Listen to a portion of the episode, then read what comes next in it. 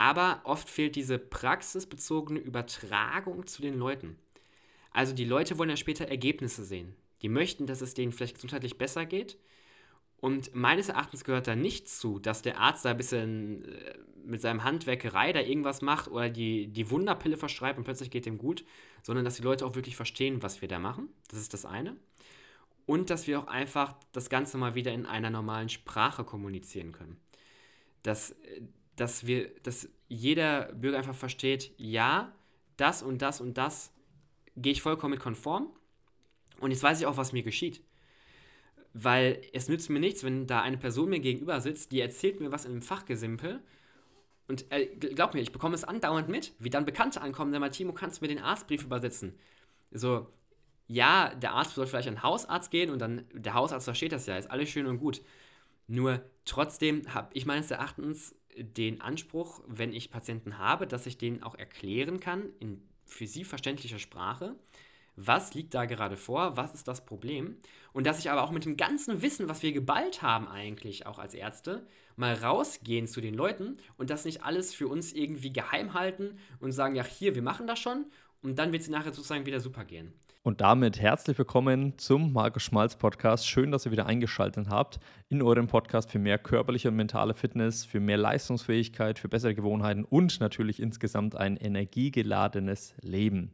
Ich hatte heute die Freude und die Ehre, mit Timo zu sprechen. Timo ist angehender Arzt und wir sind einfach mal reingegangen, okay, worum geht es eigentlich im Medizinstudium? Was lernt man da? Und vor allem wird man als Arzt in der heutigen Zeit, im heutigen Medizinstudium, überhaupt wirklich als Gesundheitsexperte ausgebildet? Oder geht es eher nur darum, Krankheiten zu lindern und Symptome wegzumachen von Patienten?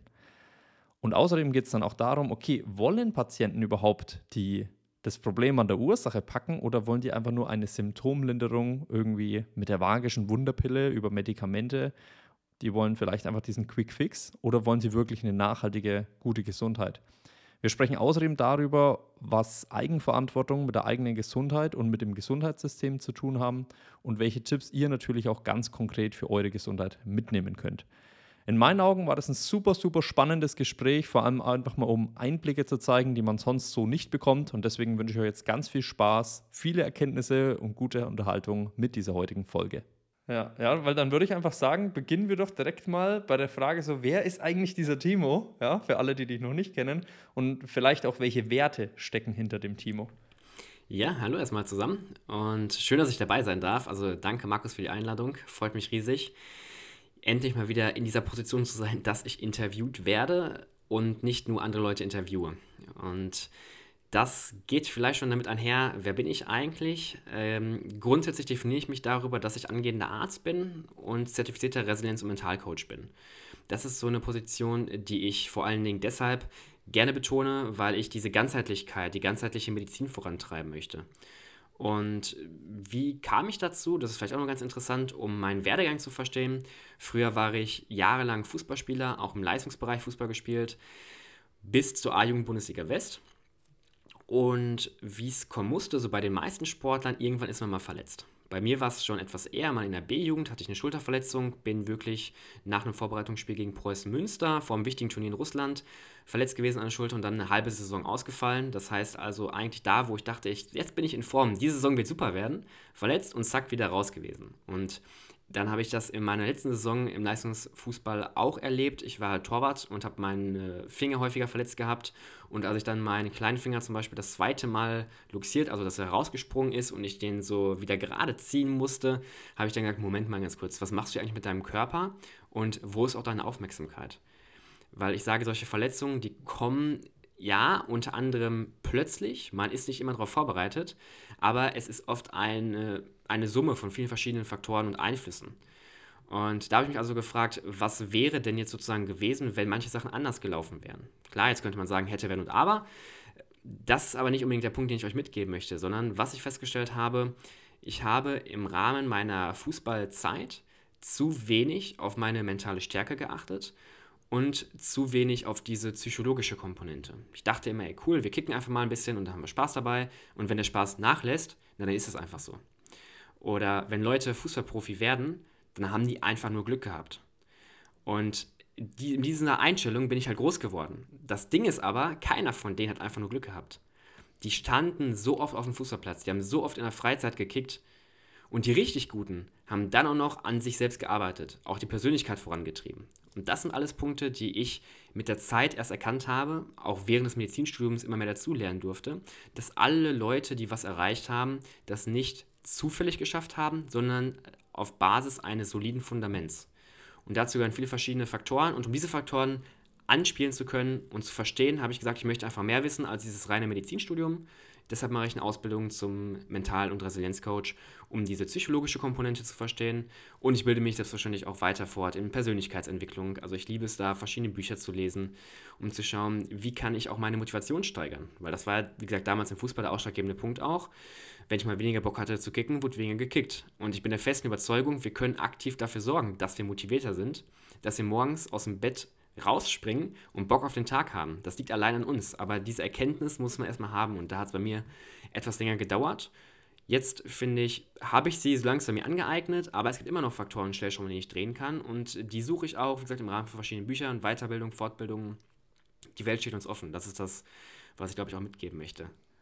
Ja, ja, mega spannend. Ich kann mir vorstellen, dass es ganz viele sagen, so, ja, der hatte Glück, die hatte Glück weil man vielleicht selbst nicht mit der eigenen, mit dem eigenen Scheitern vielleicht sich konfrontieren möchte, weil man irgendwie sagt, naja, die hatten halt Glück und ich halt nicht und deswegen sind die jetzt da, wo sie sind und deswegen ich halt nicht.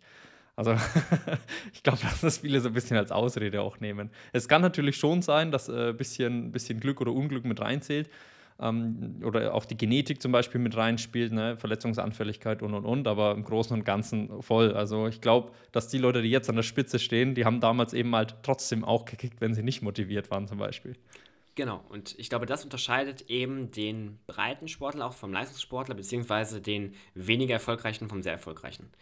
Ich hatte letztens mal das Gespräch in meinem Podcast gehabt mit dem Lutz und er sagte mir, also der betreut auch viele Profisportler als Athletiktrainer und er sagte mir, er hatte mal das Glück gehabt, mit einer Person zusammenzuarbeiten, die im Rahmen eines Praktikums auch ähm, mit Personen zusammengearbeitet hat, die mit Cristiano Ronaldo trainiert haben. Und Cristiano Ronaldo sagte immer, er will eine Legende sein. Und so lebt er, so akribisch arbeitet er auch. Und das sind Punkte, die wir einfach mal verstehen müssen, wenn wir wieder versuchen oder in diese Opferrolle hineingeraten. Und das ist ja gerade das, was du angesprochen hast, diese Opferrolle, auch ein Bereich, sage ich mal, der Resilienz, also dieser psychischen Widerstandsfähigkeit oder Anpassungsfähigkeit, dass wir meines Erachtens viel zu schnell in eine Opferrolle verfallen und sagen, ja, das Schicksal meint es nicht gut mit mir. Oder, naja, sollte einfach nicht sein. Ich glaube, wir haben immer zu den meisten Sachen unseren Teil zu beigetragen, vielleicht nicht immer, deshalb zu den meisten Sachen nur darüber müssen wir uns im Klaren sein, wenn wir Entscheidungen treffen und wenn wir darüber reflektieren wollen, was wir im Leben eigentlich wirklich möchten. Und gerade wenn es darum geht, um unsere eigenen Träume, Wünsche und Ziele. Ob wir die erreichen oder auch nicht, das hängt sehr viel von uns, unserer Einstellung ab und der Arbeitsweise, wie wir tagtäglich daran gehen. Ja, also auch ganz umgangssprachlich so gesagt, so bist du bereit, den Preis zu zahlen. Aber nicht nur in Form von Geld, sondern auch in Form von, hey, ich komme nicht zu deinem Geburtstag, ich muss trainieren oder also auch solche Sachen, so wo man sagt, naja, aber die Familie geht ja vor. Ja, bei manchen Menschen, die wirklich, wirklich an die Spitze wollen, hat halt alles, also die oberste Priorität ist halt, dass die an die Spitze wollen und alles andere ist halt dann zweitrangig in ihrem Leben. Und wenn du sagst, du bist bereit dazu, dann ist es okay, aber es ist auch okay, wenn man nicht ganz an die Spitze möchte. Also das ist auch nochmal wichtig zu betonen, dass Menschen, die an der Spitze wollen äh, oder an der Spitze sind, nicht automatisch irgendwie bessere Menschen sind, sondern es ist auch völlig in Ordnung, wenn man einfach sagt, hey, ich möchte vielleicht einfach ein, eine gesunde Basis für mein Leben schaffen, ich möchte eine Ganzheitlichkeit, ich möchte gar nicht in den Spitzensport, aber dann ist auch wichtig, dass man sich eben nicht mit den Spitzenleuten vergleicht und sich irgendwie schlechter macht, als man ist, weil man hat einfach andere Entscheidungen getroffen und da ist nichts Schlechtes dran. Auf ja. jeden Fall, ja. Du hast jetzt angesprochen das Medizinstudium. Ne? Also ihr habt es quasi in, de, in dem Titel des heutigen Podcasts schon, schon gemerkt. Äh, der Timo ist angehender Arzt. Erzähl doch gerne mal, wie lange bist du in dem Medizinstudium schon drin? Wann schließt du das ab? Wie geht es danach für dich weiter vielleicht? Ich habe das Glück, so langsam sagen zu können, ich nähere mich dem Ende äh, mit rapiden Schritten. Ich bin jetzt tatsächlich einem circa ein halbes Jahr vom Abschluss. Sechs Jahre habe ich jetzt rum. Ich habe nur ein Freisemester genommen, deshalb wird das Studium sechseinhalb Jahre dauern. Und das ist schon eine sehr lange Zeit, muss ich sagen, aber ich kann mich auch genauso gut entsinnen an die ersten Tage des Medizinstudiums. Da bin ich übers Nachrückverfahren damals reingekommen nach Würzburg. Das ist auch so Verfahren ist eine komplette Katastrophe. Also ähm, ich hatte immer die Hoffnung gehabt, über den Abiturschnitt reinkommen zu können, hatte auch eine sehr gute Abi-Note gehabt und es hat trotzdem nicht gereicht. Und da versteht man auch oft die Welt nicht mehr, wenn man denkt, man arbeitet sich so ab in der Schule und jetzt kann man da einfach anfangen und es geht trotzdem nicht. Und meine erste Wahl zum Beispiel damals war Lübeck gewesen, eigentlich als Universität. Da bin ich nicht reingekommen. A, nicht über die Abi-Bestnote, B, auch noch nicht mal eingeladen worden zu dem hochschulinternen Außerverfahren, weil selbst da der Cut-Off bei 1,0 lag und die schon mehr oder weniger auslosen mussten, wer überhaupt eingeladen wird und ein paar 1-0er dann hinten drüber gefallen sind. Und deshalb kam ich dann nach Würzburg als zweite Wahl und übers Nachrückverfahren reingekommen. Das heißt also wirklich Sachen geschnappt, runter zu den Ersti-Tagen gefahren und mich soeben vorgestellt, eine Wohnung außerhalb von Würzburg gehabt, danach ein bisschen in Hotels übernächtigt, einfach bis ich meine eigene Wohnung hatte. Also eine sehr, sehr schwierige Zeit, aber auch eine aufregende Zeit. Und ja. wie es für mich weitergeht, ist natürlich auch sehr spannend zu wissen, weil ich gerade sehr viele Projekte am Laufen habe. Die Leute, die mich kennen, die fragen mich andauernd, Timo, wie machst du das Ganze eigentlich alles? Ich sag mal so, die Projekte scheinen sehr viel zu sein. Ich kann ja gleich gerne einmal aufzählen, aber eigentlich ist für mich wichtig zu betonen, alles geht Schritt für Schritt. Das ist auch nach dem Motto, wenn viele Leute fragen, ich weiß nicht, wie ich anfangen kann, dann sage ich, setz doch den ersten Schritt. Das heißt also, was ist das, was du jetzt sofort tun kannst, um in die richtige Richtung zu gehen? Und das ver da vertun sich auch viele Leute. Die sagen ja, ja, ich bin doch schon super effizient und ich mache das schon alles und ich habe ein super Zeitmanagement, aber trotzdem fühle ich mich nicht wohl in meiner Haut oder ich erreiche meine richtigen, wahren Ziele nicht.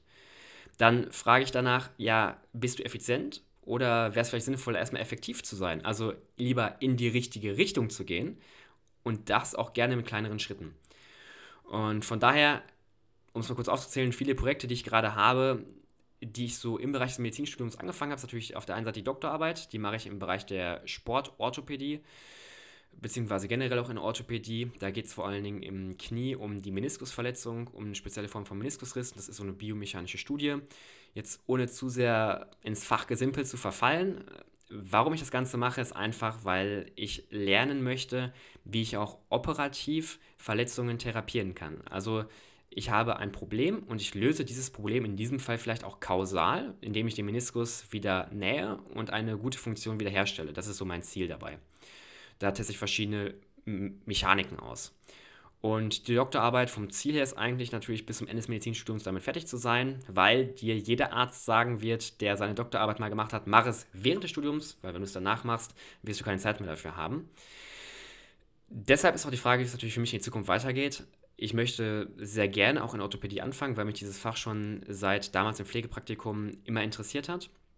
Ich habe viele weitere Praktika, Formulaturen und so weiter dort gemacht, auch einen Teil meines praktischen Jahres in Orthopädie absolviert, auch acht Wochen in der Schweiz gewesen, um mal zu sehen, wie machen eigentlich auch andere Länder Orthopädie, gibt es da andere Verfahren, gehen die Sachen anders an und das hat mich super bereichert. Nur neben der ganzen Sache der Orthopädie, und jetzt habe ich ja zu Beginn gesagt, ich mache vor allen Dingen Ganzheitlichkeit, habe ich festgestellt, ich möchte noch weitere Punkte mit reinbringen. Und deshalb bin ich selbstständig noch als Resilienz- und Mentalcoach unterwegs und gründe ein Startup mit. Dieses Startup hat sich der Hilfe von Angehörigen von psychisch Erkrankten verpflichtet. Einfach auf Basis dessen, weil psychisch Erkrankte sicherlich eine Betreuung haben, die schon schwierig ist und der Angehörige dann oft der vergessene Patient ist. Und mir hat mal ein ehemaliger Oberarzt aus München gesagt, wenn der Angehörige eigentlich gar nicht mit betreut wird, ist das für ihn auch ein ärztlicher Kunstfehler. Und da haben wir gesagt, die Angehörigen, die haben so eine enorme Belastung. Man weiß nicht, wie geht man mit der Krankheit um. Man weiß nicht, wie viel Zeit soll ich mir nehmen. Wenn man plötzlich Vorwürfe bekommt von einer erkrankten Person, nimmt man die vielleicht zu persönlich. Und Fakt ist, dass ein Großteil der Angehörigen sich nicht nur enorm belastet fühlt, sondern dass auch ca. 60, 70, 80 Prozent selber mit der Zeit erkranken. Und da haben wir gesagt, wir möchten was schaffen, was präventiv wirkt. Das heißt, wir möchten ein Resilienztraining für Angehörige von psychisch Erkrankten erschaffen, damit die ihre mentale Stärke ausbauen können, um eben weiterhin selbstbestimmt leben zu können. Und das sind sozusagen so die, die großen Projekte, die ich vorhabe. Wenn ich jetzt noch ein, zwei Sachen vergessen habe, ist es auch nicht so schlimm, aber das ist das, worauf ich gerade vor allen Dingen den Fokus lege. Ja, ja, sehr spannend. Also da, da wundert es mich nicht mehr, dass Leute dich fragen, hey Timo, wie bekommst du alles unter einen Hut? Wie bekommst du irgendwie das alles so im Tag, in den Tag strukturiert? Was mir, was mir bei dir besonders auffällt, ist einfach dieser Wunsch nach Ganzheitlichkeit und ich habe nicht das Gefühl, du möchtest einfach sagen, okay, das habe ich jetzt in meinem Medizinstudium gelernt, das wende ich jetzt eins zu eins so an, dann habe ich Feierabend, dann gehe ich heim, sondern ich habe schon definitiv das Gefühl, das ist für dich so eine Leidenschaft, eine große Leidenschaft, vielleicht sogar dein, dein Lebenstraum, je nachdem. Und deswegen einfach mal die Frage an dich, findest du, du, du musst es so machen, du musst den Weg gehen, um Menschen optimal zu behandeln, weil, provokante Schlussfolgerung vielleicht, weil du im Medizinstudium an sich gar nicht so zu 100% darauf vorbereitet wirst, Menschen zu einer hundertprozentigen Gesundheit zu helfen? Oder was, was sind vielleicht für dich so die Inhalte im Medizinstudium? Also sagst du am Ende vom Medizinstudium, ohne dass du dich selbst weitergebildet hättest, so egal welchen Sachen, ohne Startup, sondern nur mit dem Medizinstudium, vielleicht auch ohne eigene Praxis, was äh, Sport angeht, Ernährung angeht, Bewegung angeht, Schlaf, ohne Persönlichkeitsentwicklung, sondern rein das Medizinstudium. Würdest du sagen, danach wärst du in der Lage, zu einem kranken Menschen hinzugehen und sagen, hey, ich bringe dich auf Optimalzustand? Oder würdest du eher sagen, hey, ich mache kranke Menschen auf, also Optimalzustand, also normal oder optimal? Weißt du, wie ich meine? Ich, ich weiß, was du meinst. Also, da ist ein Unterschied ja, also, zwischen dem Normalzustand und Optimalzustand.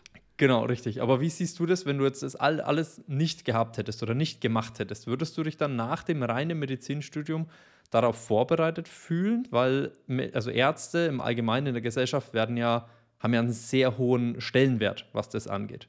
Ja, und ganz oft hört man aber auch irgendwie im Umfeld, oder ich habe es auch bei Kunden schon gehört, man geht zum Arzt, man hat irgendwie drei bis fünf Minuten Zeit und dann bekommt man irgendwie Medikamente verschrieben oder wenn du irgendwie ja, eine Schulterverletzung hast aufgrund von einer Überlastung im Kraftsport, bekommt man manchmal so den Tipp, jo, einfach mal Kraftsport pausieren für sechs Wochen und dann wiederkommen, was ja für einen Sportler nicht wirklich Genugtuung ist.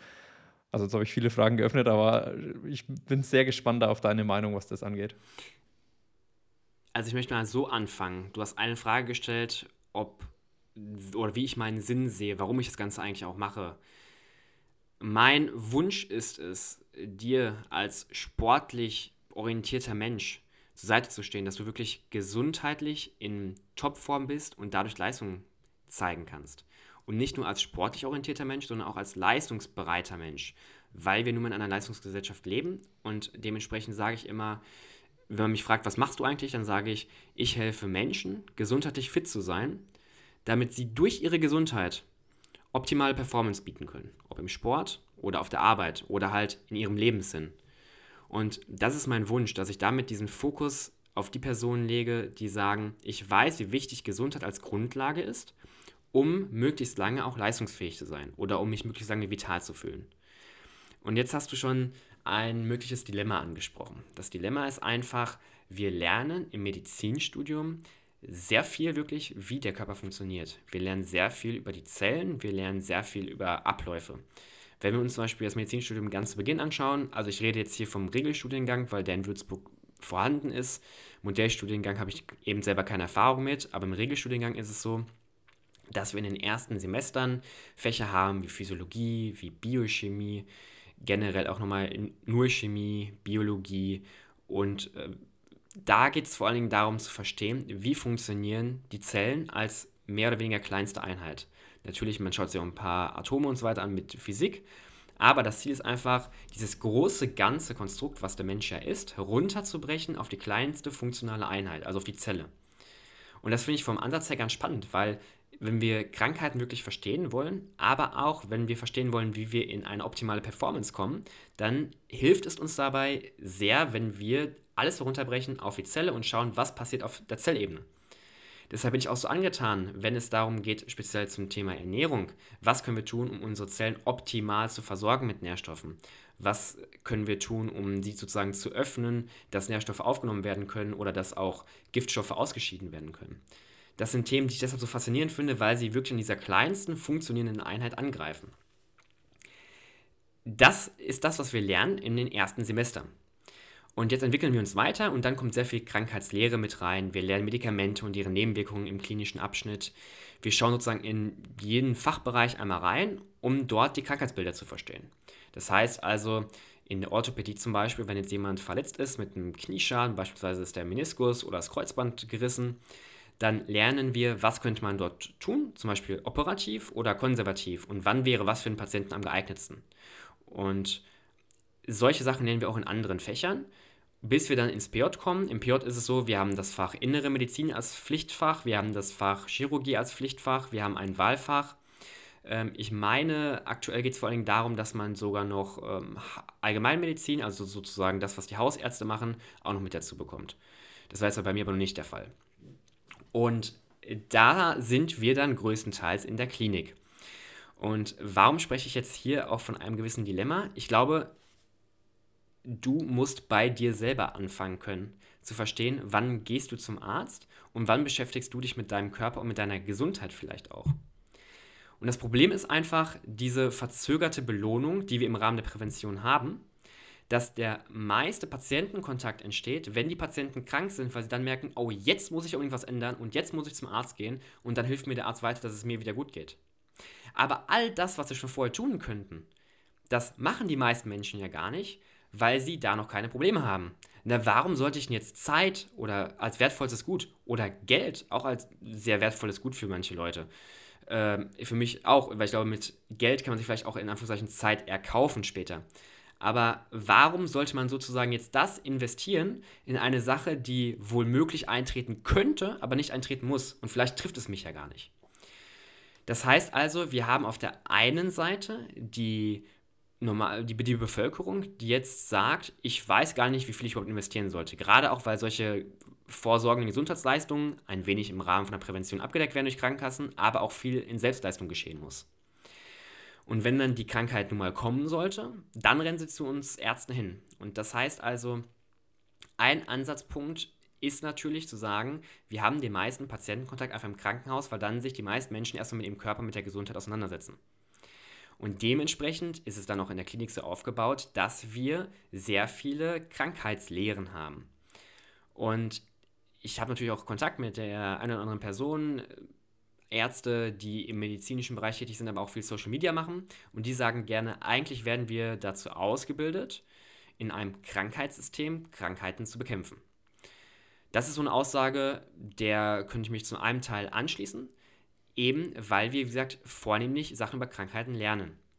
Ich glaube, wir lernen aber auch enorm wichtige Grundlagen, schon allein in der Vorklinik, was ich gerade gesagt habe, mit den Zellen, wie funktionieren die Zellen die wir dann aber nicht anwenden in der Klinik nach dem Motto, was können wir denn jetzt tun, um diese gut funktionierenden Stoffwechselvorgänge aufrechtzuerhalten, sondern dann schauen wir, was ist jetzt sozusagen nicht mehr gut funktionierend, das heißt, eine Person wird krank, und wie können wir dann diesen Normalzustand, um auch speziell auf deine Frage einzugehen, wiederherzustellen.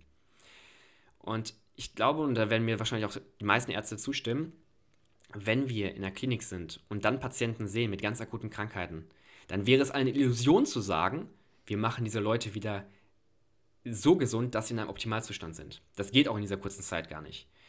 Da geht es wirklich darum, das Leben so wieder lebenswerter zu machen und die Gesundheit bestmöglich wiederzugewinnen. Wir hatten jetzt eine Fortbildung in der Kardiologie gehabt, wo eigentlich die Frage oft war, jetzt kommt ein Patient mit Herzinsuffizienz, also mit Herzschwäche zu einem und was will dieser Patient von einem? Und dann waren es zwei Sachen.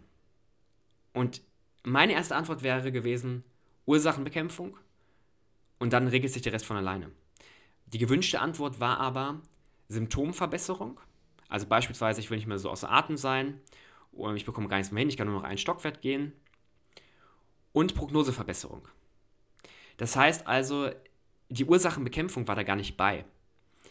Jetzt kann man sagen, gut, wenn ein Patient mit fortgeschrittener Herzschwäche bei uns ist, dann können wir dieses Herz vielleicht auch gar nicht mehr zum Ausgangszustand zurückbringen. Aber das ist ja genau der Punkt, an dem wir eigentlich ansetzen wollen würden, wenn wir uns um die Prävention kümmern und um die Gesundheitserhaltung, also wenn wir wirklich in einem Gesundheitssystem leben wollen würden, dann ist es das Ziel, dass es das gar nicht so weit kommt. Und da muss ich Verantwortung auch an jeden Einzelnen abgeben dass man bereit ist, Geld in die Hand zu nehmen, Zeit in die Hand zu nehmen, um sich damit zu beschäftigen. Dann auch Ärzte, und ich kenne viele junge, motivierte Ärzte, die sich immer mehr mit dieser Prävention beschäftigen, dass ich zu diesen Ärzten gehe, mit denen darüber spreche, was kann ich jetzt tun, damit ich auch in Zukunft mit 50, 60, 70 noch meinem Sport nachgehen kann. Keine Herzprobleme habe. Und das kann man sicherlich auch gut analysieren und somit mögliche Pläne erstellen oder schon Ernährungspläne erstellen, Trainingspläne erstellen. Das am besten in Zusammenarbeit mit weiteren Fachleuten, weil feststeht, wir sind immer noch als Ärzte Experten im medizinischen Bereich. Hier geht es vor allen Dingen natürlich auch um die Gesundheit, also um die Krankheitsbekämpfung, aber auch Gesundheitserhaltung. Das vergessen auch viele Leute, die nur in der Klinik tätig sind und nur Krankheiten bekämpfen, dass eigentlich Medizin auch bedeutet, wir wollen die Gesundheit erhalten. Das wäre ja das, was du sagtest, mit Richtung Optimalzustand später auch das Ganze anstreben und die Menschen einfach begleiten dabei. Und da habe ich nur noch eine einzige Frage zum Abschluss dann dazu. Wenn wir mal überlegen, wir haben jetzt hier unser System, wir haben eine Krankheitsbekämpfung und wir haben sozusagen eine Gesundheitsförderung dann ist der typische Weg zur Krankheitsbekämpfung gewesen, der Patient geht zum Arzt. Wenn wir jetzt aber sagen, wir sollten vielleicht mehr Gesundheitsförderung betreiben, ich sehe kaum gesunde Menschen, die dann zum Arzt gehen, außer vielleicht einmal für eine Vorsorgeuntersuchung, vielleicht alle zwei Jahre oder so. Oder eine Vorsorgeuntersuchung für irgendeinen Check-up unter 35 Jahren beispielsweise. Das heißt, die Frage ist dann, wie bekommen wir Medizin, wenn die Leute nicht zu einem selber in die Klinik kommen, weil Klinik ist ja auch immer verbunden mit einem Krankenhaus, man ist aufgeregt, man hat irgendwas gehabt, wie bekommen wir die Medizin zu diesen Leuten hin? Und das ist genau das, warum ich auch sage, ich möchte Social Media betreiben, weil ich dadurch einfach diese Erkenntnisse an die Leute rantragen kann. Und zwar da, wo sie täglich sind, wo sie täglich arbeiten. Vielleicht eben auf der Arbeit, vielleicht zu Hause, im Gym, wo auch immer. Weil da können die Leute jetzt schon ihre Routinen verändern, ihre Lebensweisen verändern um genau das zu tun, Gesundheitsförderung zu betreiben. Ich hoffe, ich konnte jetzt so ein kleines Bild geben, was ich da sehe zwischen, was lernen wir im Studium und was wäre eigentlich mein Anspruch. Ja, ja, ja, ja. Sehr geil, sehr geil. Ja, lange Frage, lange Antwort, aber völlig, völlig legitim. Ähm, das ist nämlich, nämlich auch so das Ding, weil ich glaube, von außen ist schnell gesagt, ja, Ärzte, die, die wollen ja nur Medikamente andrehen, die wollen ja nur schnell, schnell. Aber die Frage ist halt auch, was ist so das Gängige in der Praxis? Ja, was ist auch so die Nachfrage von den Patienten und Patientinnen, wenn sie zum Arzt gehen?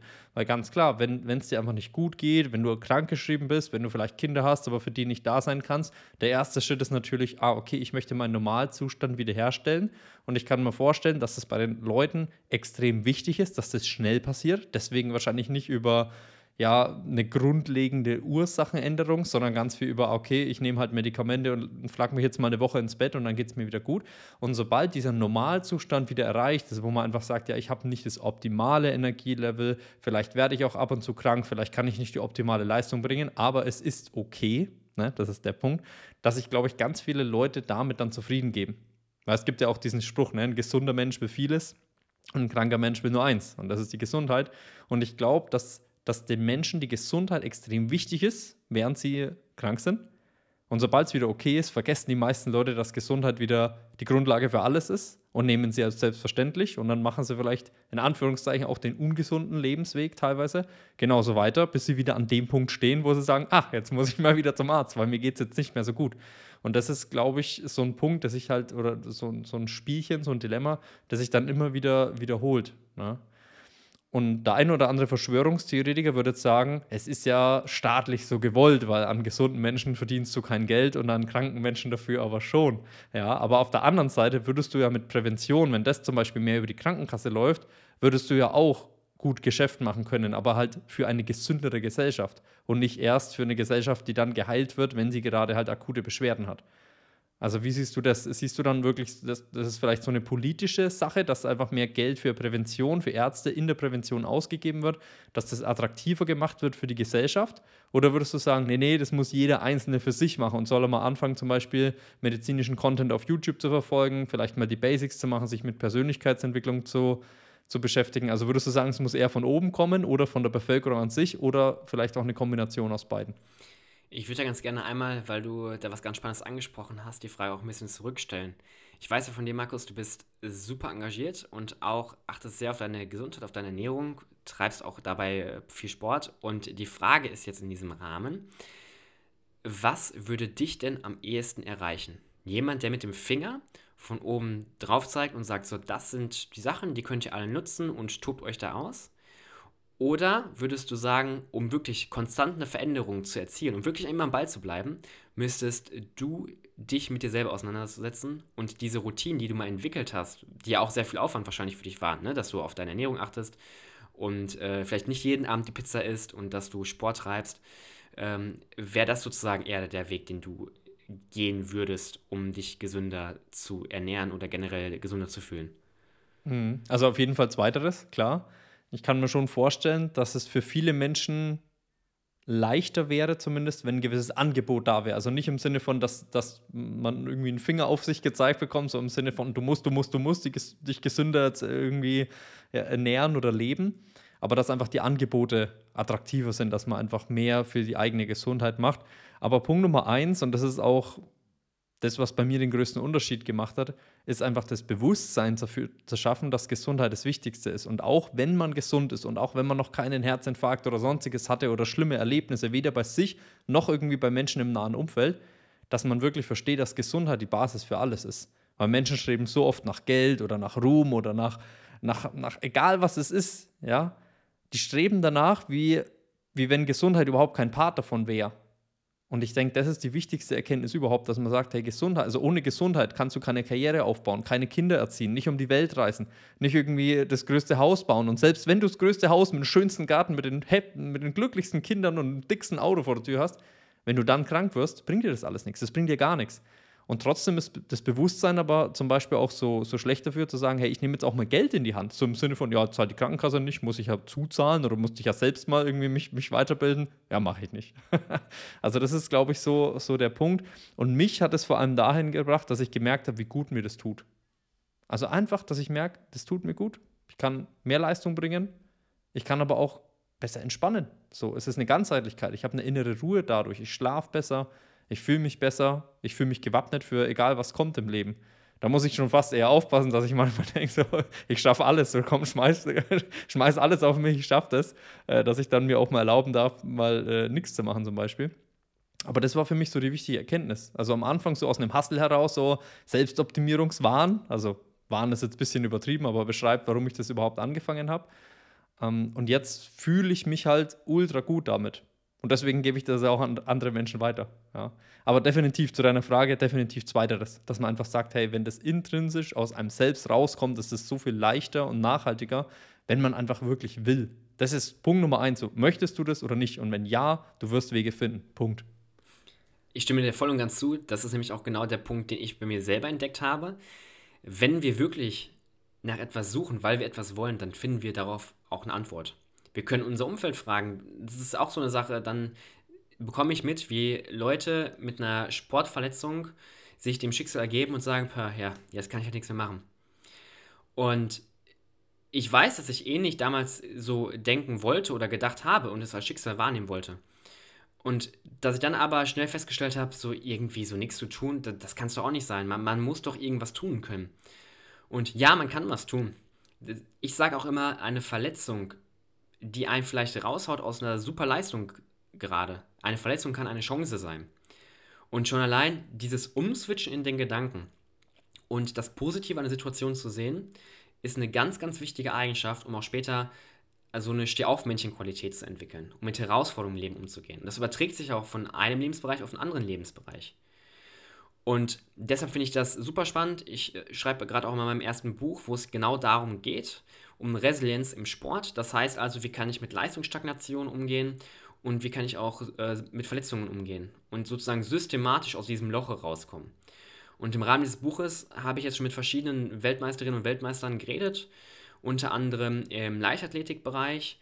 Und dort ist es genau so, dass immer, wenn ich diese Gespräche geführt habe, die Frage war, von wo kommt die Motivation? Und die Motivation kommt von innen heraus. Und die hatten alle Verletzungen gehabt. Beispielsweise mit Stephanerius. Die wollte schon fast aufgeben, bevor sie überhaupt Weltmeisterin wurde, weil sie davor mal häufiger verletzt war und weil sie nicht zum passenden Zeitpunkt ihre Leistung bringen konnte. Dann hat sie sich einen Mentaltrainer geholt, mit dem Mentaltrainer gearbeitet, hat sich zurückgekämpft und hat nachher den perfekten Wurf gemacht und ist dann Weltmeisterin geworden im Sperrwurf. Und das sind Situationen, da kommen wir wirklich nur hin, wenn, und das ist jetzt genau ein interessanter Fakt, dieses Zusammenspiel zwischen dem Umfeld und einem selber funktioniert. Das heißt also, um jetzt nochmal meine persönliche Meinung mit reinzubringen auf deine Frage, ich habe schon den Anspruch und möchte da auch was mit bewegen, so gut es in meiner Macht steht, dass viel mehr Geld für Prävention in die Hand genommen wird. Es kann nicht sein, dass teilweise unter 1% der Gesundheitskosten für Prävention ausgegeben werden und der Rest ist äh, alles sozusagen Krankheitskosten für die Bekämpfung von Krankheiten. Ich meine, das belastet nicht nur unser Gesundheitssystem, das belastet nicht nur die Staatskasse, sondern vor allen Dingen belastet es jeden einzelnen in Deutschland lebenden Bürger. Und deshalb finde ich es so wichtig zu sagen, wenn wir das herunterbrechen und sehen, es belastet jeden Bürger, dann ist meines Erachtens aber auch genauso gut jeder Bürger eigentlich in der Verpflichtung, etwas zu tun für sich und seine Gesundheit. Und das ist dann der Punkt, der von innen herauskommen muss. Also, ich finde es am sinnvollsten, wenn wir eine Annäherung von beiden Seiten haben. Wenn wir verstehen, dass wir mehr in die Prävention investieren müssen und auch sollten. Aber das Ganze kann später nur erfolgreich funktionieren, wenn jeder Einzelne verstanden hat, und das hast du vorhin auch angesprochen, Markus, warum mache ich das Ganze? Was sind denn meine Gründe? weil Gesundheit einfach eine Grundvoraussetzung ist, dass ich mein Leben so genießen kann, wie ich es genießen möchte. Ja, ja, ja, 100 Prozent. Ja, Eigenverantwortung. Eigenverantwortung ist so ein wichtiger Punkt im Leben. Egal für was, ist es halt auch eine wichtige Grundlage, um zu sagen, hey, ich schieb's nicht auf andere. Ich verlasse mich nicht auf den Staat, ich verlasse mich nicht auf irgendwie Ärzte oder wie auch immer, sondern ich fange bei mir an, bei meiner Gesundheit. Aber da muss halt sofort das Bewusstsein kommen, die Erkenntnis, ah, okay, Moment mal, Gesundheit ist das Wichtigste. Weil die meisten wissen oder kennen ja den Spruch, ja, ohne Gesundheit ist alles nichts oder wie auch immer. Aber viele stemmen es wahrscheinlich ab, so, ja, ist halt so ein Kalenderspruch. Ja, ich glaube, ja. oft erst, wenn wir fühlen, dass es mit uns oder mit uns irgendetwas nicht stimmt, das ist ja das, was du gesagt hast. Man geht joggen, man macht da Sport, man trifft sich da mit Freunden und plötzlich ist man erkältet. Oder liegt wirklich richtig eine Woche flach mit Fieber im Bett. Und dann ist es, was man möchte, oh, ich will wieder mal aufstehen können. Ich will mal wieder rausgehen können. Mal wieder meine Freunde sehen. Und so langsam, also mir kribbelt es da immer enorm in den Fingern, wenn ich sage, jetzt oh, eine Woche Sportpause, aber eigentlich will ich in den Gym und äh, da wieder Gewichte heben. Nicht, weil ich denke, okay, was passiert jetzt mit den Muskeln oder was passiert mit meinem Körper und ich baue körperlich ab, sondern einfach, weil ich schnell nach zwei bis drei Tagen merke, dass das mir so viel Erfüllung und Energie gibt, dieses Training was mich jeden Morgen motiviert, was mir, wenn ich mal eine müde Phase habe, ich habe dir vorher erzählt, ich habe die Nacht vielleicht nicht so viel geschlafen, aber dann gehe ich in den Gym und danach bin ich energiegeladener und habe richtig Bock, wieder was anzupacken. Und wenn man das sozusagen verstanden hat, dann ist es die Kunst, sich das Ganze jederzeit vor Augen zu führen. Und deshalb jederzeit, weil es einfach die Phasen gibt, wo wir scheinbar gesund sind und trotzdem ja noch was tun müssen, um einfach gesund zu bleiben. Also Gesundheit kommt meines Erachtens nicht von alleine. Wir müssen dafür etwas tun. Ja, voll. Und das dann auch sich erlauben, dafür Zeit freizuräumen. Ja, oder was willst denn du die ganze Zeit mit deinem Gym oder mit deiner Bewegung oder mit deinem Schlaf? Warum ist dir das so wichtig? So, weil da sind wir auch wieder bei dem Punkt. So, die Leute achten halt nicht drauf, während sie ja in Anführungszeichen eine optimale Gesundheit haben oder zumindest nicht krank sind. So, aber du merkst es selbst, du bist eine Woche im Bett, so, du, du kannst nichts mit Freunden machen, du kannst weder an einem Buch weiterschreiben, noch an einem Startup arbeiten, noch bekommst du was für die Doktorarbeit hin. Das hält dich halt komplett zurück. Du hast einfach kein schönes Leben, wenn du krank im Bett liegst, zum Beispiel. Ja, aber es kann auch sein, es kann auch sein, dass diese Erkenntnis bei jedem Menschen einfach mal einzeln kommen muss. Also ich habe zum Beispiel auch im Sommer 2020 viel bei mir gemerkt, was eine Sportpause angeht. Ähm, ich hatte eine OP und danach hieß es ja, ich kann jetzt zwei bis drei Wochen keinen Sport machen. Und dann bin ich nach zwei Wochen zum Arzt. Dann hat er gemeint, ja, wir müssen mal schauen, dauert noch ein bisschen. So, ich war jede Woche beim Arzt so zum Abchecken. Dann war ich in der dritten Woche da und wurde schon deutlich ungeduldiger, weil ich auch gemerkt habe, hey, so im Spiegel verändert sich was, so die Muskulatur wird weniger und so. Hm, als begeisterter Kraftsportler ja auch nicht das Beste, was man sich vorstellen kann. Woche drei. Ja, wir schauen mal, nächste Woche dann vielleicht. Okay, Woche vier. Ungeduld immer größer. Und irgendwann habe ich gedacht, okay, jetzt ist irgendwie schon Woche 4, Woche 5 und es hat ja gehießen, so nach drei, vier Wochen kann ich wieder Gas geben. Und dann habe ich gedacht, okay, ich lasse den ganzen Druck fallen und ich sage jetzt einfach, ich bin dankbar, egal wann es passiert, dass ich wieder Sport machen kann. Und dann war das überhaupt nicht mehr diese Ungeduld und, und dieses, ah, ich muss jetzt, ich muss jetzt, sondern einfach nur, irgendwann darf ich wieder. Ich weiß, dass das irgendwann der Moment kommt, wo der Arzt sagt, das passt und ich kann wieder Gas geben und dann werde ich eine ganz andere Wertschätzung für Bewegung haben, für Belastung, für Sport. Und tatsächlich, ab dem Zeitpunkt ist es mir deutlich leichter gefallen und es war auch gut so, denn ich konnte 13 Wochen keinen Sport machen. Also es war wirklich von so Juli bis, keine Ahnung wann es war, Ende September irgendwann. Und es war aber 2020. Das heißt, Anfang Oktober haben wir die Fitnessstudios geschlossen wegen dem Lockdown. Mhm. ich war zwei Wochen im Gym nach der OP, nach den 13 Wochen Pause, hatte überhaupt keine Ohrenhaut mehr in den Händen, es hat alles wieder wehgetan, so ungefähr. Und hatte auch überhaupt keine Kraft mehr. Und dann ging der Lockdown los und diese Erfahrung hat mir Punkt Nummer eins gezeigt, dass ich Bewegung und Gesundheit vor allem auch dann wertschätze, während ich sie habe. Also ich wertschätze meine Gesundheit und ich bin auch bereit, was dafür zu tun, während ich gesund bin. Und ich sehe auch ein, dass es zwischendurch einfach mal gut tut, auch mal mehr zu schlafen oder zu sagen, hey, ich, ich presse mir jetzt meinen Alltag nicht irgendwie noch voll mit Freizeitgestaltung, mit Arbeit, mit sonstigen, sondern genieße es auch einfach mal zu sagen, hey, und heute mache ich mal was für mich, ohne dass ich dafür was Spezielles geleistet haben muss, sondern einfach auch hier so wieder so präventiv. Und Punkt Nummer zwei in dem Moment war nicht trainieren. Nach den 13 Wochen Pause und zwei Wochen dann wieder so ein bisschen Blut geleckt im Gym, war es keine Option, im Lockdown nicht zu trainieren. Und das hat uns, dieses Ghetto-Gym, das kann ich dir mal zeigen, ich weiß gar nicht, das habe ich dir, glaube ich, noch gar nicht erzählt. Das war so eine alte Scheune im Lockdown, haben wir dann sechs Monate trainiert, an so einem alten Dachboden, immer bis 21 Uhr, weil da war der Ausgangssperre, alles möglich. Es war die geilste Zeit. Und ich weiß nicht, ob wir das so gemacht hätten, wenn ich diesen Drive nicht gehabt hätte. Unbedingt so, so, so diese Einstellung auch, hey, wenn ich was will, ich werde einen Weg finden, Punkt. Da gab es nichts zu diskutieren. Und ich glaube, diese Energie habe ich auch genau in dieser Phase halt erreicht und das, da konnte ich jahrelang jetzt was mitnehmen oder kann es immer noch und ich glaube, ich werde auch noch viele Jahre was davon mitnehmen können. Das heißt, aus dieser Krankheitsphase konnte ich für mich sehr viel Kraft schöpfen, aber auf der anderen Seite auch sehr viel Gelassenheit, dass ich einfach sage, hey, wenn ich jetzt mal krank bin, ich warte, bis ich 100% symptomfrei bin, weil ich einfach sage, Gesundheit ist das A und O, ich möchte mir jetzt da kein, kein Risiko zuziehen für eine Herzmuskelentzündung, Lungenentzündung, was auch immer. Und wenn ich jetzt zwei oder drei Wochen mal nicht trainieren kann, sondern mal pausiere. Ich bin der gelassenste Mensch überhaupt, weil ich mir denke, ach, die 13 Wochen habe ich ja auch überstanden. Nach zwei Wochen hast du ja noch nicht mal wirklich Muskeln aufgebaut. Also diese Phase habe ich tatsächlich gebraucht, um Gelassenheit, Resilienz ja auch irgendwo in dem Fall zu entwickeln. Und dann einfach so dieses Mindset, hey, wenn ich was will, ich finde einen Weg. So entweder es gibt einen oder ich, ich erschaffe mir einen.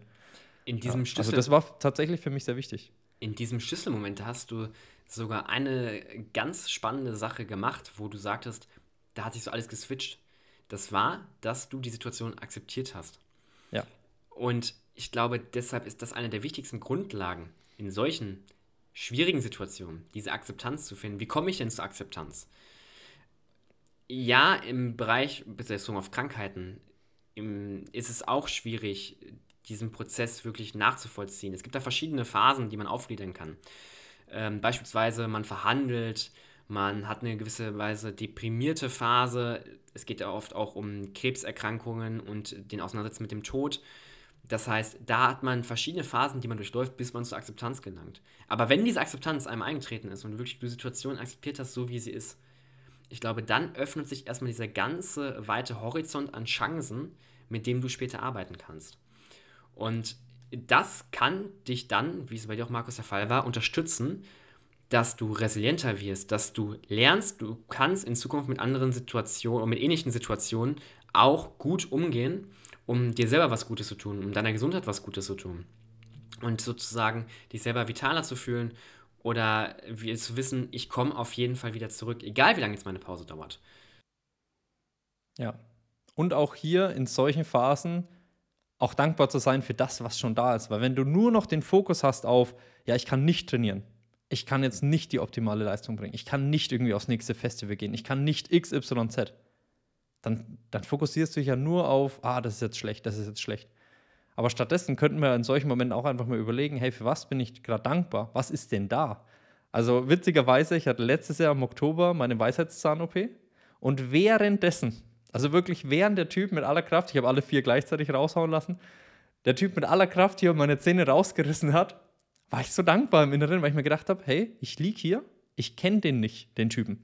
Und der macht sein Leben lang nichts anderes. Der hat sich sein Leben lang, ohne dass ich ihn gekannt habe, der war wahrscheinlich auch schon 20 Jahre vor mir auf dem Planeten, hat er seine Ausbildung begonnen, während ich in, den, in der Kinderwiege lag.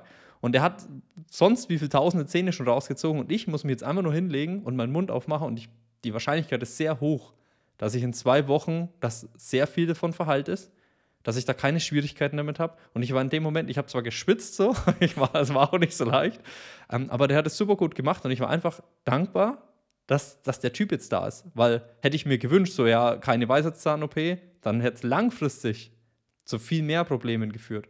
Und dann bin ich mit meinem blutigen Mund heimgelaufen und habe mir gedacht, hey, und jetzt entspanne ich mich.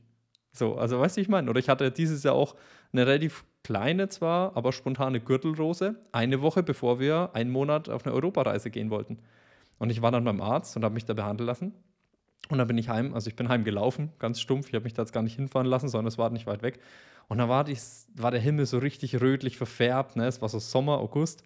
Und ich war richtig dankbar, dass ich mir gedacht habe, hey, geil, dass die Gürtelrose jetzt nicht so groß ist. Geil, dass ich da jetzt direkt einen Ansprechpartner hatte, der mir da weiterhelfen konnte. Geil, dass ich jetzt einfach auf die Reise gehen kann.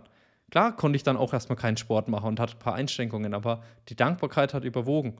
Obwohl ja die Gürtelrose und die Krankheit generell ja trotzdem da war. Aber das ist halt die Perspektive, die dann entscheiden, wie es dir damit geht. Da mal eine kurze Frage zu. Ich glaube, wenn jetzt hier manche Zuhörer das so mitbekommen, würde es mich mal interessieren, also weil ich mir die Frage selber gestellt habe, ich so denke mir gerade, richtig cooler Typ, dass der in solchen schwierigen Situationen sagt, boah, ey, dafür bin ich dankbar. Und auch, dass es eine Gürtelrose ist, okay, aber dass sie so klein ist. Wie kamst du dazu? Also, was war so das erste Mal, wo du erkannt hast, dass dir Dankbarkeit so viel weiterhelfen kann. Dass du wirklich solche schwierigen Situationen, also gerade wo Sachen weiße Zähne ziehen. Ich habe auch meine vier weiße Zähne gezogen bekommen, habe mir aber eine Vollnarkose reinhauen lassen, dass ich davon nichts mitbekomme. Ähm, und ich meine, ich kriege es auch im OP immer wieder mit, wenn Patienten eben keine Vollnarkose haben und die haben da schon mental einiges zu verarbeiten. Klar, es gibt Beruhigungsmedikamente, ähm, wenn sie die brauchen und haben möchten. Aber trotzdem, was war so für dich dann damals? Gab es auch ein Ereignis, so ein ausschlaggebender Punkt, wo du festgestellt hast, okay, ich richte meinen Blickwinkel einfach mal in solch schwierigen Situationen oder auch wenn ich Ängste habe oder ähnliches auf das, wofür ich dankbar bin? Mhm. Oh, sehr spannende Frage. Also körperlich, auf körperlicher Ebene auf jeden Fall 2020 die OP. Einfach, dass ich sage, hey, was geht jetzt noch so? Ich konnte auch die ersten Tage ganz wenig spazieren, ganz wenig draußen und so. Ich war auch wirklich allgemein platt, was auch eine Vollnarkose war. Und danach ging alles wieder so. Und dann war ja der Prozess von diesem Akzeptieren ne, nach der dritten, vierten Woche. Also das hat körperlich viel geändert. Und generell an meiner inneren Einstellung war einfach viel die Selbstständigkeit tatsächlich. Weil Selbstständigkeit ist halt immer so der eigene, also die, das aktuelle Limit von der Selbstständigkeit ist immer da, wo das eigene Limit im Kopf ist. Und das fand ich einen spannenden Punkt, weil da habe ich natürlich auch schon Phasen gehabt, wo ich viel Fokus dann aufs Negative hatte. Man stresst sich irgendwo rein, man vergleicht sich mit anderen Selbstständigen, die irgendwie erfolgreicher sind oder mehr Kunden betreut haben oder egal was es ist. Dann vergleicht man sich so. Und da hatte ich dann auch immer einen Mentor oder Coach, der, der mich da auch viel unterstützt hat und mir das überhaupt bewusst gemacht hat. Hey, dir geht es gerade nicht schlecht, weil die Situation schlecht ist, sondern weil du denkst, dass die schlecht ist. So, und das hat mir viel die Augen geöffnet und dadurch, dass das jetzt mehrere Situationen hintereinander waren, sei es jetzt die 13 Wochen Sportpause, sei es jetzt ganz viel auf die Fresse fliegen in der Selbstständigkeit, sei es jetzt die Weisheitszahn-OP, war immer wieder dieses, hey, komm im Moment an, hey, es ist äh, trotzdem egal, egal wie schlecht die Situation auch noch werden sollte, wenn sich die Weisheitszähne jetzt noch irgendwie nach der OP oder die, die, die Wunde äh, entzündet, nicht desinfiziert, sondern entzündet quasi. Es ist alles temporär. Es wird vorbeigehen. Und ich finde, dieser Gedanke, dass alles temporär ist, kann einem ganz viel Gelassenheit geben, weil wenn du mal ne, durch eine schwere Phase gehst, kannst du einfach sagen, sie wird vorbeigehen. Und du kannst daran wachsen, weil du wächst nicht, während die Sonne scheint und alles, während alles einfach ist, sondern du wächst ja genau in solchen Phasen. Und diese Stärke kannst du dann generell im Leben mitnehmen und daran halt dir ein noch schöneres Leben erschaffen. Also das ist Punkt Nummer eins. Und diese Sichtweise, alles ist temporär, schafft mir aber auch gerade eine noch größere Dankbarkeit, wenn mal alles gut ist. Weil dann schafft, dann sagt man auch, hey, es wird auch wieder nach unten gehen. Also nicht im Sinne von, dass man jetzt einen Teufel an die Wand malt, aber es ist unwahrscheinlich, dass du jetzt sagst, okay, oder dass ich jetzt sage, hey, ich bin jetzt 30, ich habe gerade eine gute Phase seit zwei Wochen, die hält jetzt wahrscheinlich an bis in Ruhestand. Unwahrscheinlich. So, dass man deswegen auch nochmal sagt, hey, ich wertschätze das jetzt nochmal richtig und ich genieße einfach diese Phase, weil das Leben ist ein Auf und Ab und es ist völlig okay so, weil dass das Leben auf und ab geht, heißt nicht, dass unsere Stimmung auf und ab geht oder dass immer alles gut und schlecht ist, sondern unsere Perspektive aufs Leben entscheidet ja, wie es uns geht. Und wenn wir mit der aktuellen Situation im Reinen sind und in der Akzeptanz sind und nicht im Widerstand, dann ist es auch okay, dass es so ist. Und ich habe zum Beispiel auch nach der ich gesagt, hey, weißt du was, jetzt, jetzt, ich kann keine Termine machen, ich kann nicht viel arbeiten, ich bin selbstständig, ja, ich habe dann vielleicht zwei Stunden am Tag gearbeitet und dann gab es einen Harry Potter Marathon. Klar mit Schmerzen, klar mit Suppe aus dem Strohhalm, ja, aber es war trotzdem das Beste einfach daraus gemacht. Es war so herbstlich, wie dann wieder die ersten Spaziergänge gingen und so. Einfach sagen, hey, es ist gut, wie es ist. So, wir haben die Sicherheit, wir haben irgendwie volles, volle Kühlschränke, wir haben ein Dach über dem Kopf, ich habe ein Bett, in dem ich schlafen kann. Klar tut mein Wund weh, aber es gibt ja auch noch Schmerzmittel, notfalls. Ne? Also von daher die Perspektive. Es ist alles aushaltbar und es gibt Menschen, denen geht es so viel schlimmer und es ist alles gut, wie es ist. Ja. ja interessant, dieser Ansatz vor allem zu sagen, ich erinnere mich daran, wo geht es in Zukunft hin und es kann wieder besser werden. Also diese Zukunftsaussicht so zu gestalten, aber auch den Fokus trotzdem ab und zu im Moment, im Jetzt zu haben. Und dann auch mal Vergleiche herzustellen. ich finde, es ist auch so eine sehr gute psychologische Technik, wenn man sagt, ja, bei mir ist gerade alles Kacke und nichts läuft wirklich. Dass man dann sich selber fragt, was könnte schlechter sein? Und dann fallen ihm doch einige Dinge ein. Plötzlich, ja, oh, jetzt meinetwegen Weisheitszähne gezogen. Okay, ich könnte jetzt vielleicht sogar noch einen Infekt haben und würde jetzt ins Krankenhaus eingeliefert werden äh, und müsste da über die Runden kommen. Es, es könnte sein, dass plötzlich irgendwie ein naher Familienangehöriger verstirbt. Und plötzlich greife ich dann doch lieber zum Telefon und rufe einfach diesen Familienangehörigen an und freue mich über diesen Austausch und bin erleichtert, dass es diese Person gibt. Und dann ist schon wieder der Switch da und man denkt darüber nach, okay, ja, ja, stimmt, ich bin dankbar gerade dafür, dass ich diese Person in meinem Leben habe. Und auch wenn ich eigentlich Schmerzen habe, aber die verfliegen dann wahrscheinlich nebenbei schon in einem Gespräch mit einer anderen Person, wo man wirklich sich hineinfühlt wo dann auch wieder Glückshormone ausgeschüttet werden und so weiter und so fort. Also es gibt die Möglichkeit. Wir müssen uns so bewusst machen, das, was du ja vorhin angesprochen hast, Markus, die Entscheidungsgewalt liegt erstmal bei uns selber. Es ist kein, keiner, der die Gedanken instruiert und sagt, so, das darfst du jetzt nur denken, sondern du alleine hast die Chance und die Wahl, darüber zu entscheiden, gesagt, was du denken möchtest oder was du auch nicht denken möchtest. Und alles beeinflusst wiederum deine Handlungen und deine Handlungen beeinflussen wiederum später deine Gedanken. Ja, 100 Prozent. Fängt alles bei uns selbst an, einfach, ne? Genau. Und das ist die Perspektive. Und oft mal hilft auch so rauszuzoomen, dass man einfach sagt, man hat jetzt einen schwierigen Moment, so wie du es jetzt gesagt hast, man hat irgendwie die Weisheitsszene, dass man sich einfach mal vorstellt, hey, wenn ich jetzt drei Jahre in die Zukunft springe, gedanklich, wie würde ich dann mit diesem Ich, das drei Jahre gealtert ist, wie würde ich dann gerne auf diese Situation zurückblicken? würde ich dann gerne davon oder mich daran erinnern, dass ich mich dann komplett fertig gemacht habe, dass ich auf Social Media gepostet habe, dass die Welt schwarz und grau ist, ja, dass ich, dass ich mein, meiner Familie schreibe, oh, mir geht es gerade überhaupt nicht gut. Oder hätte ich mir gewünscht oder würde ich mir wünschen, dass ich rückblickend einfach sage, hab Vertrauen, wird schon alles werden, so ungefähr. Oder egal, ne, war auch so an mein, am Anfang meiner Selbstständigkeit. Wenn ich da jetzt dran zurückdenke, an den in Anführungszeichen kleinen Markus vor drei, vier Jahren, würde ich sagen, hey, mach weiter so, ich bin stolz auf dich. Auch wenn du die ganze Zeit failst, wenn die ganze Zeit irgendwas nicht funktioniert, einfach sagen, keep going. Es wird. Und genau diese Phasen, so, ich hätte nichts lernen können, wenn ich diese Phasen nicht gehabt hätte. Weil wenn du keine Fehler machst, woran willst du irgendwas lernen? Weil wenn du immer wieder das Gleiche tust, ja, dann, dann heißt es nicht, dass das der richtige Weg ist oder dass du langfristig da halt zum Erfolg kommst. Oder das, ne? Weil du lernst ja nur, entweder du merkst, was nicht funktioniert und dann deinen Weg veränderst. Bei, bei der Erfindung der Glühbirne war das ja auch so. Ich glaube, der hat über 1000 Versuche gehabt, ja, und dann irgendwann auf dem 1083. Versuch, irgendwie sowas hat es dann funktioniert. Und dann haben sie ihn ja danach auch gefragt, ja, wie, wie hast du nicht aufgegeben? Und dann hat er gesagt, ach, ich habe mich jedes Mal gefreut, dass ich wieder einen Weg gefunden habe, der nicht funktioniert hat. Also auch hier so eine Perspektive. Stell dir vor, du machst 100 Fehler, bis du 20 Kilo abgenommen hast. Und du musst diese 100 Fehler machen, bis du 20 Kilo abgenommen hast. Was denkst du, wie du dich freust? Wieder so, ah, yes, geil. Wieder einer weg. Nur noch 99, dann habe ich 20 Kilo. Also einfach die Perspektive so zu drehen. Ja, auf jeden Fall. Oder vor allen Dingen auch sich daran zu entsinnen, ist das jetzt zum Beispiel die letzte Tür, durch die ich gehen muss? Du weißt ja nie, wann die nächste Tür vielleicht die letzte ist, durch die du gehen musst. Das heißt also, du stehst jetzt vor einer Tür, die du vielleicht öffnen könntest. Dahinter würden sich deine Träume verbergen und du sagst jetzt, ah, aber ich habe Angst, da einen Fehler zu begehen. Und du gehst nicht durch diese Tür. Dann hockst du davor und deine Träume sind dahinter und die wollen eigentlich sogar schon zu dir, aber sie kommen da nicht durch und du öffnest diese verdammte Tür nicht. Dann denke ich mir jedes Mal, komm, jetzt noch diesen einen Schritt. Ich, ich habe nochmal den Mut und ich gehe durch diese Tür durch. Und selbst wenn es nicht die letzte Tür wäre, das kannst du ja so weiterspinnen. Aber irgendwann kommt die Tür, wo hinter deine Träume verborgen sind. Und dann öffnest du diese Tür aber nur wenn du den Mut fasst, auch Fehler begehen zu können. Ja. Also so die Erlaubnis auch so. Ich darf Fehler begehen auf meiner Reise. Niemand ist perfekt. Genau. Das ist eine ganz wichtige Schlussfolgerung auch. Und um mal so ein bisschen auch auf deine, deine Fragen vorher Bezug zu nehmen. äh, wir sind leicht abgedriftet. Wir sind leicht abgedriftet, ja. Dennoch finde ich eine sehr wichtige Thematik, das jetzt einmal zu betonen, weil du ja gefragt hast, was im Medizinstudium drin ist. Das sind so Sachen, die lernst du natürlich nicht im Medizinstudium. Das sind eher Sachen, die lernst du sozusagen draußen auf der Straße oder im Leben, wenn du dich mit anderen Leuten unterhältst, wenn du äh, dich mal coachen lässt von erfahrenen Persönlichkeiten, wenn die dir einfach was mit auf den Weg geben, wenn du offen bist für neue Erfahrungen, wenn du auch von den Fehlern anderer lernen möchtest. Und die Sache ist die, oft ist ja dieses Expertentum sehr groß geschrieben, dass man sagt, ich will zum besten Kniechirurg gehen, wenn mein Knie kaputt ist. Und es ist auch super gut und super wichtig, dass ich den irgendwo kenne und habe und weiß, der macht mein Knie wieder in Ordnung.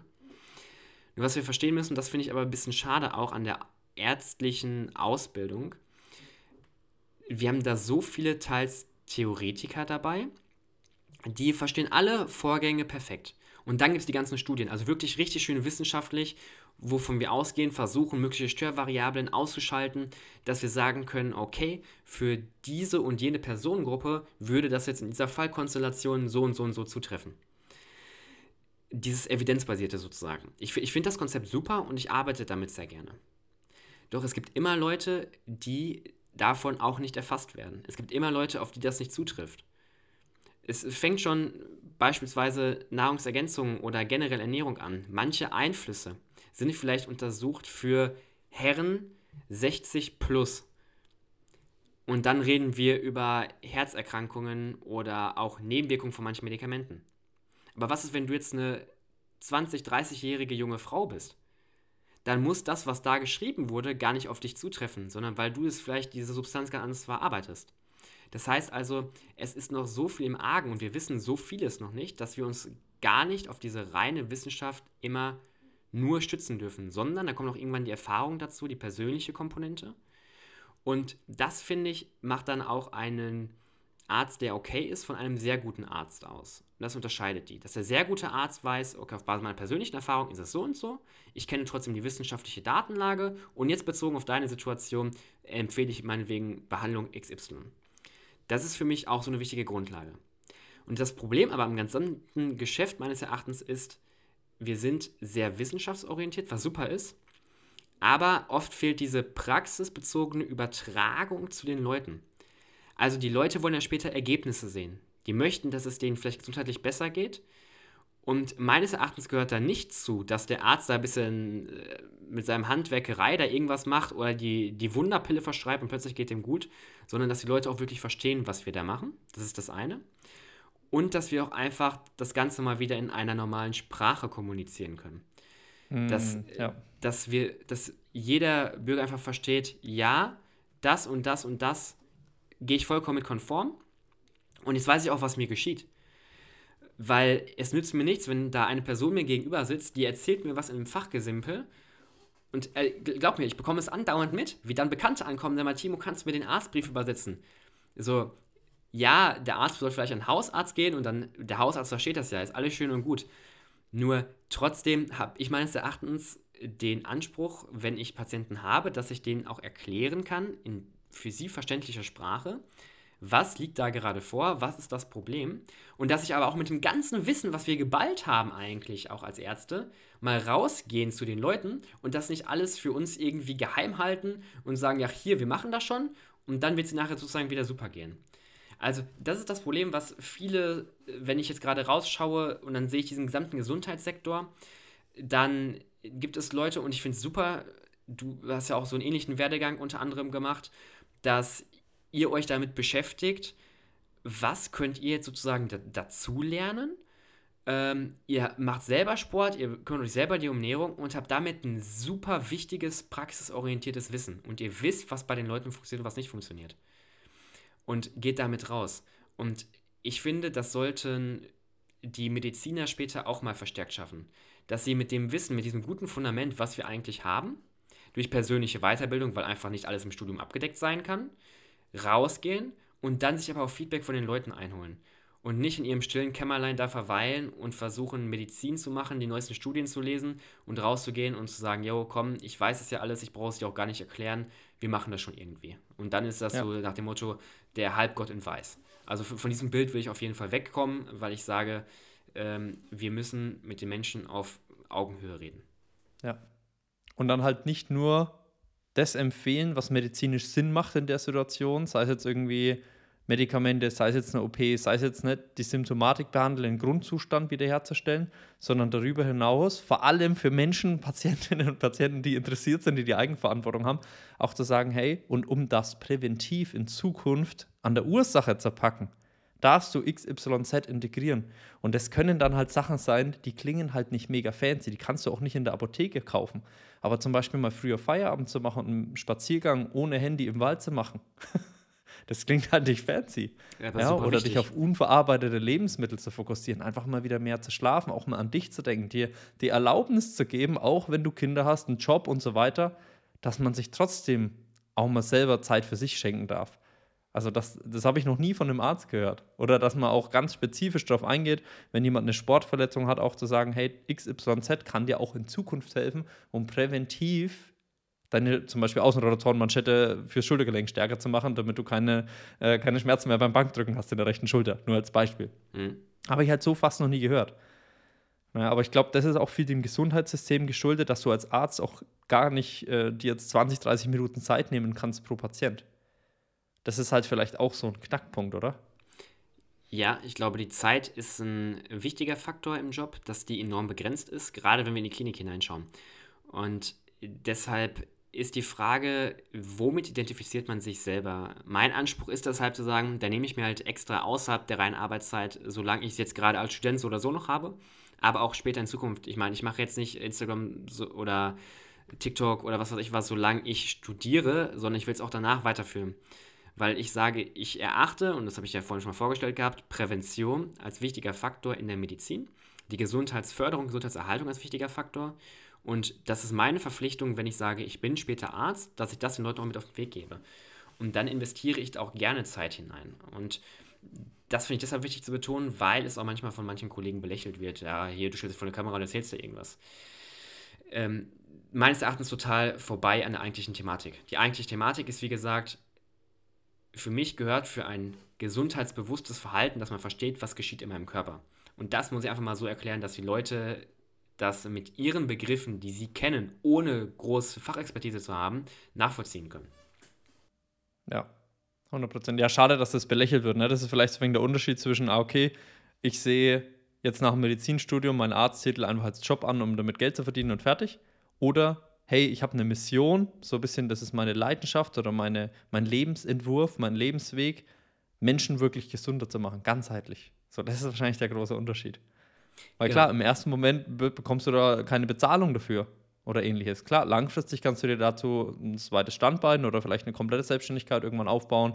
Ja, mehr Bekanntheit für das Buch, egal was es ist, auch für Startups super hilfreich. Aber im ersten Moment geht es darum, erst zu geben, zu geben, zu geben, zu geben. Und gar nicht zu sagen, hey, was bekomme ich da dafür?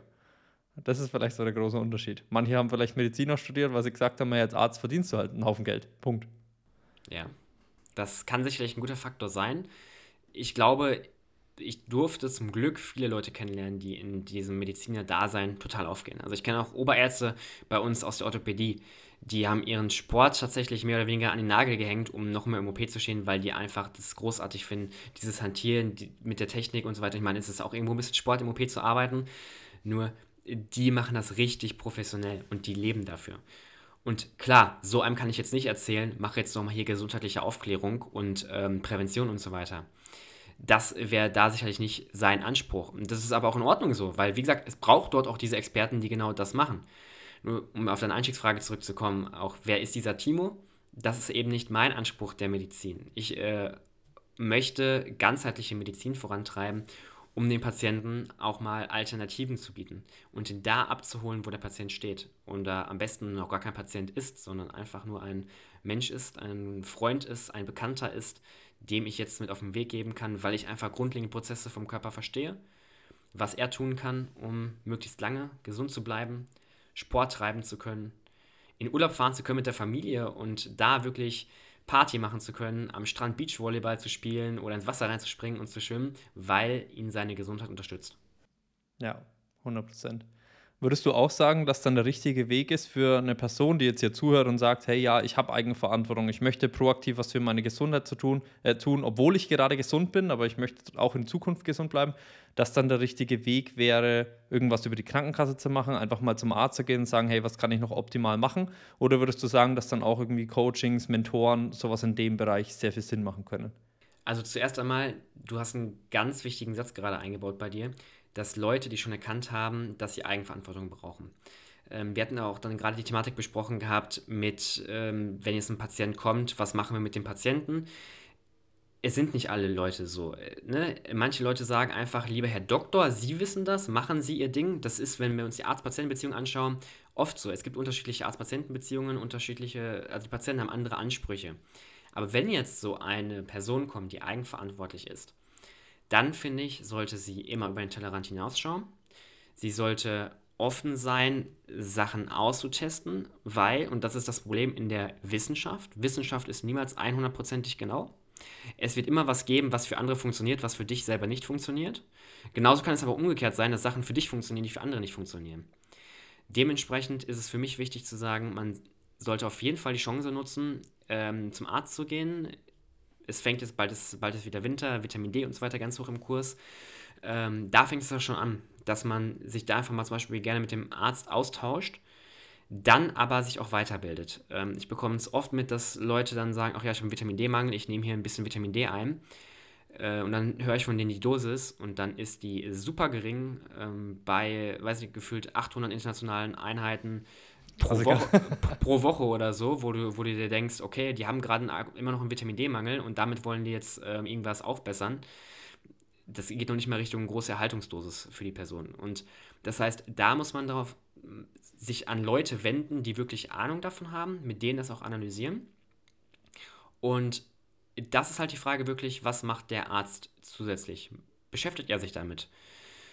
Und wenn das zum Beispiel nicht der Fall ist, dann kann man sich dort auch, dafür gibt es auch teilweise Ausbildungen, dafür gibt es Leute, die sich intensiv damit beschäftigen, die es sich zum Beruf gemacht haben.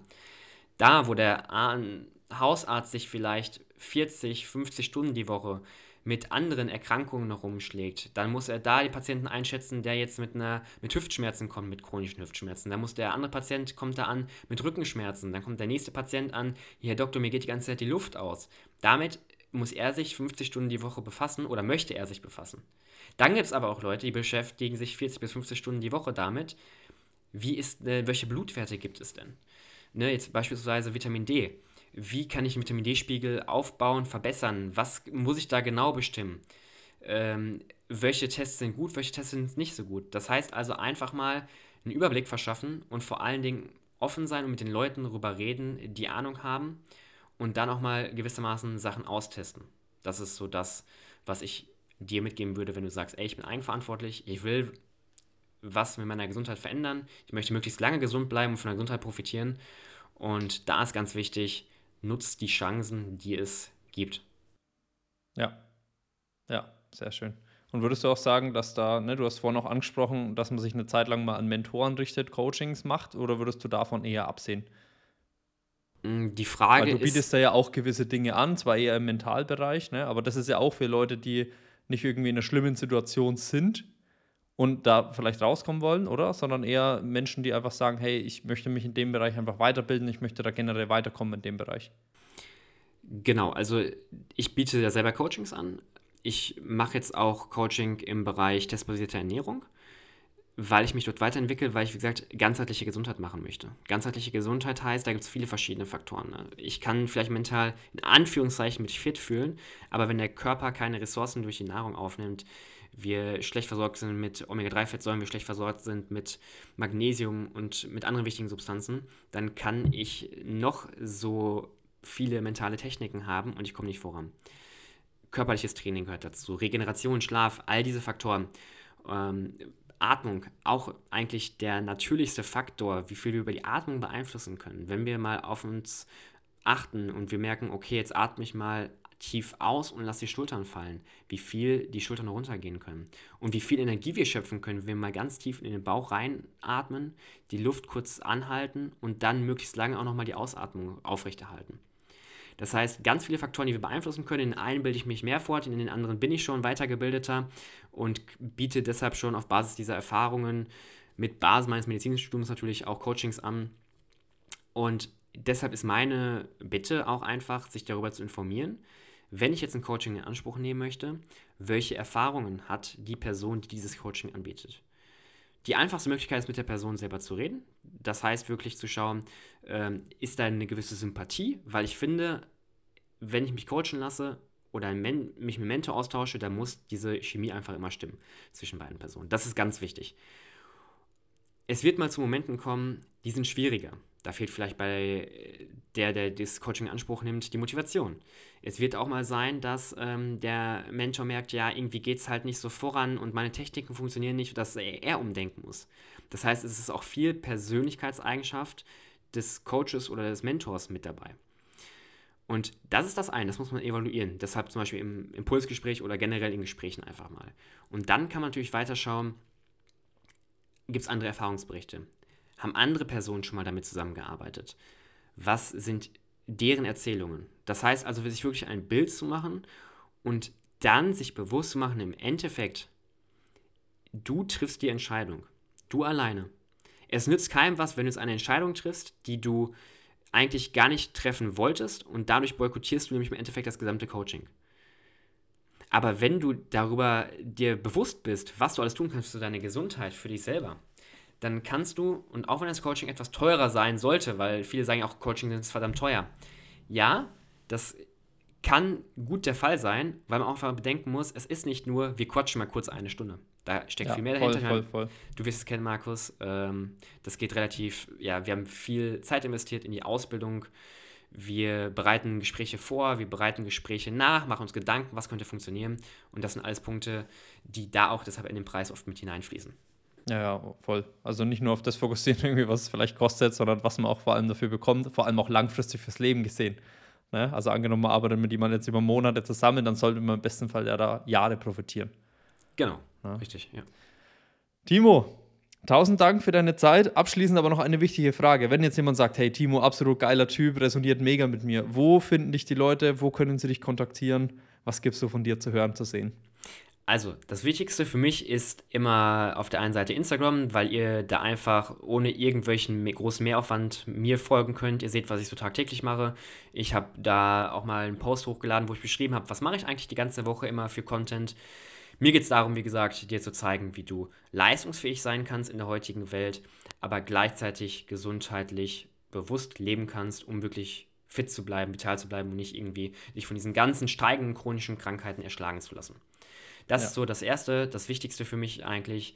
Sonst jederzeit auch gerne auf meiner Homepage vorbeischauen. Ähm, du hast wahrscheinlich auch im Podcast noch einen Absatz. Die verlinken wir alles, genau, verlinken wir alles in den Show Notes. Verlinken ja. wir einfach alles, dann könnt ihr da auch sehr gerne vorbeischauen.